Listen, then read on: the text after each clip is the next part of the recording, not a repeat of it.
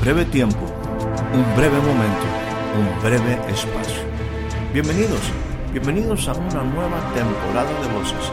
Soy Héctor Rocha y le pido que me permita entrar un momento en su espacio de vida.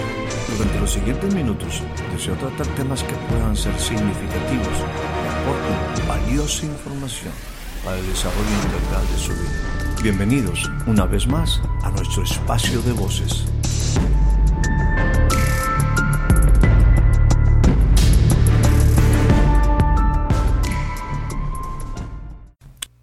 Le doy a usted la más cordial bienvenida a este nuevo breve espacio de voces.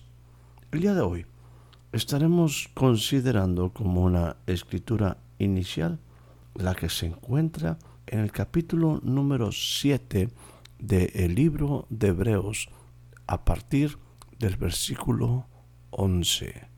Dice, si pues la perfección fuera por el sacerdocio levítico, porque bajo este sacerdocio el pueblo recibió la ley. ¿Qué necesidad habría aún de que se levantase otro sacerdote, según el orden de Melquisedec, y que no fuese llamado según el orden de Aarón? Porque cambiado el sacerdocio, necesario es que haya también cambio de ley. Y aquel de quien se dice esto es de otra tribu, de la cual nadie sirvió antes al altar. Porque manifiesto es que nuestro Señor, nuestro Señor Jesucristo, vino de la tribu de Judá, de la cual nada habló Moisés tocante al sacerdocio. Y esto es aún más manifiesto si a semejanza de Melquisedec se levanta un sacerdote distinto, no constituido conforme a la ley del mandamiento acerca de la descendencia, sino según el poder de una vida indestructible. El escritor del libro de Hebreos es sumamente abundante en proveer información clave, importante, sumamente interesante en cuanto a este concepto de el sacerdocio. Un sacerdote, según el libro de Hebreos, el sacerdote y en particular uno que tenía una mayor responsabilidad, conocido como el sumo sacerdote, en algunas ocasiones esto se traduce a pontífice. Todos los sacerdotes, tomados de entre los hombres. De varias escrituras estaré tomando algunas características que se nos refieren. Esta que estoy haciendo mención se encuentra en el capítulo número 5, versículo número 1. Dice que todos estos sacerdotes son tomados de entre los hombres. En otras palabras, son hombres escogidos, en este caso por Dios, para cumplir una función delante de Él. Y estos hombres son tomados de entre los hombres y su función es que son constituidos a favor de los hombres. O sea, están en lugar de los hombres en lo que a Dios toca y que ellos tenían que presentar ofrendas y sacrificios por los pecados. El versículo 2 del capítulo 5 es sumamente interesante para que ese sacerdote, ese hombre tomado a favor de los hombres, para que esté delante de Dios, dice, este hombre puede mostrarse paciente, y mire cómo se refiere. Paciente con los ignorantes y extraviados, puesto que esos hombres también están rodeados de debilidad. Una debilidad por la cual ellos también tenían que presentar un sacrificio por sus propios pecados, por sí mismo, para luego poder presentar un sacrificio, una ofrenda por el pueblo. Estar delante de Dios es una honra. Y estos hombres, tomados de entre los hombres, fueron constituidos con un propósito, con muchas leyes, para que pudieran cumplir esta función de estar delante de Dios a favor de los hombres. Aquí estamos hablando en una manera muy directa de el sacerdocio a través de la tribu de Leví, una de las tribus de Israel. Esa tribu fue apartada para un propósito específico, servir delante de Dios en este lugar que se conocía como el tabernáculo, donde en el lugar santísimo estaba la presencia de Dios manifestada en un arca. Lugar al que solamente podía entrar ese otro sacerdote llamado sumo sacerdote. Un hombre que tampoco tenía acceso en una manera diaria. De hecho, la ley establecía que solamente una vez al año y con muchos requisitos debía estar en ese lugar llamado santísimo para cumplir, para hacer expiación por los pecados. Esto es ofrecer sacrificios especiales para el perdón de pecados. Cuando se habla de que los sacerdotes son tomados de entre los hombres, tenemos que entender que nosotros los hombres somos imperfectos. También podemos ser catalogados en este aspecto de muchas veces vivir ignorantes y extraviados. Cumplir el sacerdocio implicaba una alta demanda. En alguna ocasión el sacerdocio estaba totalmente extraviado, perdido, esos hombres que tenían esa honra y esa responsabilidad, como seres humanos frágiles, simplemente fallaron. En un tiempo donde la historia nos dice que los sacerdotes no estaban en la condición espiritual con el corazón correcto, Dios se dirige a un hombre que junto con sus hijos no estaban haciendo las cosas en la medida, en la manera, en la forma que Dios esperaba, que ellos sirvieran en esa función de estar delante de Dios. Lo dice de esta manera, levantaré para mí un sacerdote fiel, el cual hará todas las cosas conforme a los deseos de mi corazón, los deseos de mi corazón y los deseos de mi alma yo le edificaré a él una casa duradera, y él andará delante de mí, siempre ungido todos los días de su vida. Dios estaba tomando decisiones importantes ante una pérdida de los valores, ante un desorden en esa relación del hombre con Dios por no hacer las cosas como a Dios le agradaba. Esto que he leído es cuando Dios levantó a un sacerdote, a un profeta llamado Samuel. Un pequeño niño había sido entregado al servicio de la casa de Dios.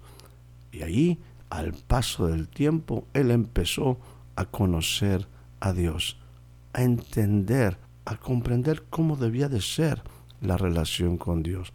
Este niño llegó a ser un joven y aprendió a conocer a Dios, la voz de Dios.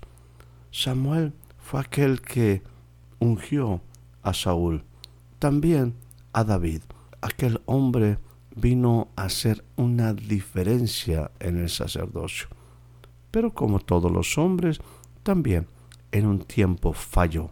Aquella idea de Dios de que hubiera un sacerdote para siempre no se pudo cumplir porque simplemente los hombres, el hombre, nosotros los seres humanos somos imperfectos para estar delante de un Dios que demanda, que tiene características muy especiales, que le interesa definitivamente estar en contacto con el hombre, pero el hombre tiene que entender que esto es una responsabilidad. Esa responsabilidad pareciera que la entendió muy bien aquel pueblo que después de estar años en cautiverio, al ver aquel monte que eh, humeaba, al ver aquellos relámpagos, una nube oscura, sentir un temblor, oír el rugir de un relámpago y escuchar una potente voz, le dice a Moisés, Moisés, esto estoy hablando en forma eh, muy personal, Moisés está delante de Dios, es demasiada responsabilidad. Mejor tú ve y está delante de Dios y todo lo que Dios te diga, a ti nos lo comunicas y nosotros lo haremos. Cosa que usted sabe, según la historia, no sucedió. Y aquí podemos ver en esta referencia que hace momento hacía mención, Dios levanta otro sacerdocio para que esté delante de él, haciendo las cosas conforme a los deseos del corazón de Dios y de su alma. Y Dios hace un compromiso porque a Dios le interesa estar en contacto con el hombre. Volvemos al libro de Hebreos. Y en el libro de Hebreos, la lectura que tomamos, por eso hacíamos referencia en el versículo número 11, si esa perfección fuera por el sacerdocio levítico, un sacerdocio por el cual recibió el pueblo la ley, ¿qué necesidad habría de que se levantase otro sacerdote? Aquí yo le mencioné que había ahora una serie de requisitos, una serie de cosas que debían de cumplirse para que los hombres pudieran tener esa honra de estar a favor de los hombres delante, delante de Dios. En el libro de Hebreos se nos hace mención de otra, permítame usar el término, línea sacerdotal. Un hombre llamado Melquisedec, rey de Salem, al cual Abraham, cuando él eh, había obtenido una tremenda victoria, cuando muy agradecido quiso presentar diezmos y ofrendas, él fue a ese lugar donde estaba este hombre, un hombre no de la tribu de Leví. Y como dice la escritura, aún en la línea de los patriarcas, después de Abraham vino Isaac y Jacob. Uno de los hijos de Jacob fue Leví. Por eso dice, aún Leví presentó esta, estas ofrendas, estos diezmos a Melquisedec a través de Abraham, de ese hombre que fue el primer patriarca donde Dios empieza a levantar un pueblo. Se establece algo totalmente diferente. Bueno, pero no era una casualidad. Aquí se nos habla, y lo dice literalmente, es conocido que Jesús, nuestro Señor Jesucristo, no vino de la tribu de Leví, sino que vino de la tribu de Judá. Ahora, nunca Dios violenta lo que él mismo establece. Pero existía otro sacerdocio antes de Leví, el sacerdocio de Melquisedec. Mire lo que dice el Salmo 110. Este es conocido como un salmo profético. Dice desde el versículo número 1. El Señor dijo a mi Señor, siéntate a mi diestra, hasta que ponga a tus enemigos por estrado de tus pies. El Señor enviará desde Sión la vara de tu poder. Domina en medio de tus enemigos. Tu pueblo se te ofrecerá voluntariamente en el día de tu poder, en la hermosura de la santidad, desde el seno de la aurora, tienes tú el rocío de tu juventud. Hablaba de la venida del Mesías, del ungido del Cristo. Y lo dice en el versículo número 4 en una forma muy puntual. Juró el Señor y no se arrepentirá. Tú eres sacerdote para siempre según el orden de Melquisedec. Aquellas palabras que había escuchado aquel hombre en ese tiempo cuando Dios iba a levantar a Samuel, sacudió sus pensamientos, sacudió su vida. Así debería también de sacudir nuestra vida esta declaración, este juramento que Dios le hace al Hijo, al ungido, a nuestro sumo sacerdote. Tú eres sacerdote para siempre, no según la casa de Leví, sino según el orden de Melquisedec. Como dice la Escritura, en el cumplimiento del tiempo, Jesús, nacido de mujer, para poder ser constituido a favor de los hombres, tenía que ser, tenía que salir de entre los hombres. La diferencia de él es que él era, él fue sin pecado.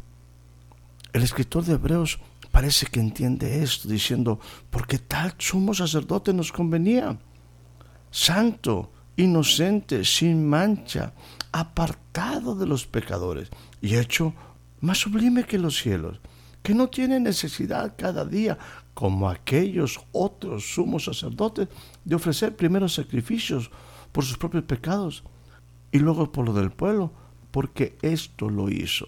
Jesús lo hizo una vez y para siempre, ofreciéndose a sí mismo. Y sigo insistiendo, porque la ley, y estoy leyendo el capítulo número 7, versículo 28 de Hebreos, porque la ley constituye somos sacerdotes a débiles hombres, pero la palabra del juramento posterior a la ley, Hijo hecho perfecto para siempre. El punto principal de lo que venimos diciendo es este que tenemos tal sumo sacerdote, que se sentó a la diestra del trono de la majestad en los cielos. Permítame ir concluyendo y dejar algunos puntos a manera de repaso. Punto número uno. Si la perfección era por medio del sacerdocio levítico, no había necesidad de levantar otro sacerdote. Pero Punto número dos. Como no vino esa perfección, hay un cambio de sacerdocio y también un cambio de ley, o sea, de requisitos. Número tres, entendamos, en Jesús se levanta otro sacerdote. Número cuatro, porque hubo un juramento de Dios a su Hijo diciéndole, tú eres sacerdote para siempre, según el orden de Melquisedec. Jesús ha llegado a ser sumo sacerdote, no sobre la base de una ley de requisitos físicos, de descendencia, sino según el poder de una vida indestructible. Otro punto es, queda anulado el mandamiento anterior a través de Leví, a través de la imperfección de nosotros los hombres por ser débil e inútil. Jesús ha venido a ser el fiador de un mejor pacto. Él conserva hasta este momento su sacerdocio, inmutable, puesto que Él permanece para siempre. Los hombres no permanecemos para siempre. Él, Jesús, este sumo sacerdote, es poderoso para salvar para siempre a los que por medio de Él se acercan a Dios. Porque Él vive perpetuamente e intercede delante de Dios a favor nuestro. Hay que entender que Jesús no tiene que ofrecer un sacrificio por sus propios pecados y después por nosotros.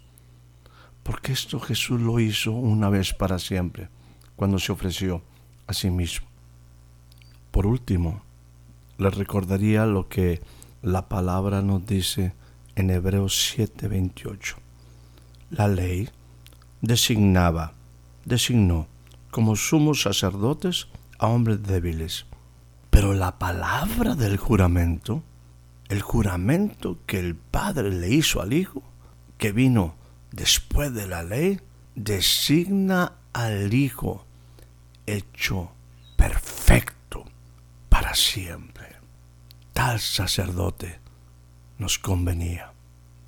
Esta es nuestra grande oportunidad de vida. Tenemos un sumo sacerdote perfecto, establecido por el Padre. Que tengas una excelente noche, una excelente tarde, un excelente día. Espero haya disfrutado de este breve espacio de voces. Soy Héctor Rocha. Hasta la próxima.